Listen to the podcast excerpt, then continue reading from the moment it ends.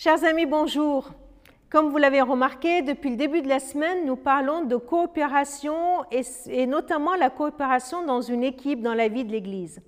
Je vous propose de continuer la lecture d'hier et de lire dans Éphésiens chapitre 4 les versets 4 à 6.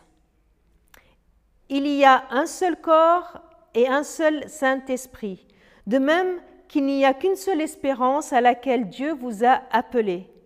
Il y a un seul Seigneur, une seule foi, un seul baptême. Il y a un seul Dieu, le Père de tous, qui règne sur tous, agit par tous et demeure en nous. Paul pose ici la base, le socle de la coopération, du travail dans une église, de notre vie communautaire. Qu'est-ce qui fait que nous sommes ensemble? Tout le long de, ce chapitre d'Éphésiens, euh, Paul nous parle de deux points indispensables dans la vie de l'Église, deux points qui font partie de, de sa vocation. D'un côté l'unité et de l'autre la croissance. Alors que nous travaillons, que nous réfléchissons sur notre croissance, il nous faut en même temps consolider notre unité. aller la base, aller le socle de cet édifice. Notre unité, l'unité de l'Église est essentielle. Elle fait partie de notre identité, de notre vocation, de la définition même du mot Église. C'est pour cela que nous avons des images comme l'édifice ou comme un corps qui sont utilisées. L'assemblage de parties différentes, comme dans un corps ou un édifice, mais un assemblage solide. Sinon, le château tombe, sinon, le corps est disloqué. Comme le corps, comme l'édifice, nous avons besoin d'être solidement attachés ensemble. Sinon, il y a un problème. Si l'unité nous est donnée par Dieu, nous sommes membres de l'Église, nous qui sommes membres de l'Église, nous devons être unis chacun au Christ pour rester dans cette unité. Cette unité doit être maintenue par la volonté et l'engagement de chacun. Sur quoi est basée cette unité? Paul le dit.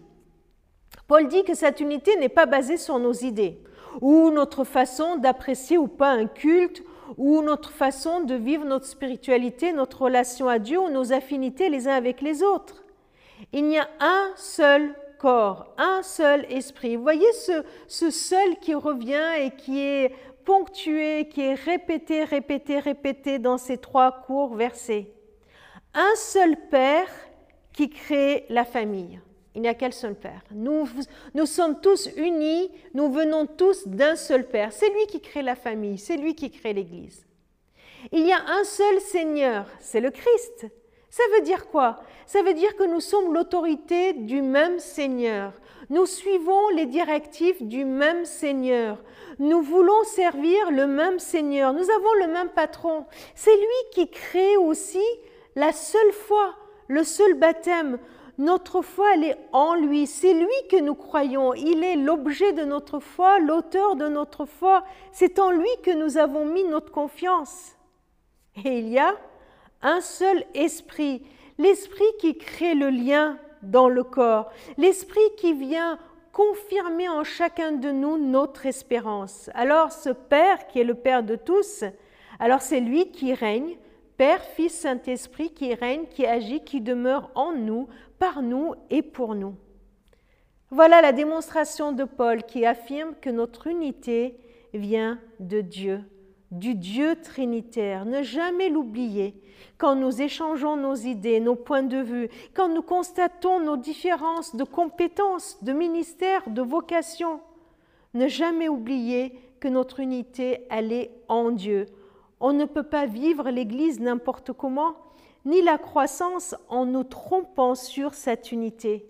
Cette unité, elle doit être maintenue. On doit travailler pour cette unité. Ça en va de notre témoignage. Elle nous est donnée par Dieu, mais nous avons besoin aussi de nous en souvenir pour nous ancrer en lui. Merci Seigneur parce que cette unité vient de toi et vient nous rappeler chaque jour, nous n'avons qu'un seul Dieu, qu'un seul Seigneur et qu'un seul esprit qui nous anime. Qu'à toi, Seigneur, soit la gloire. Amen.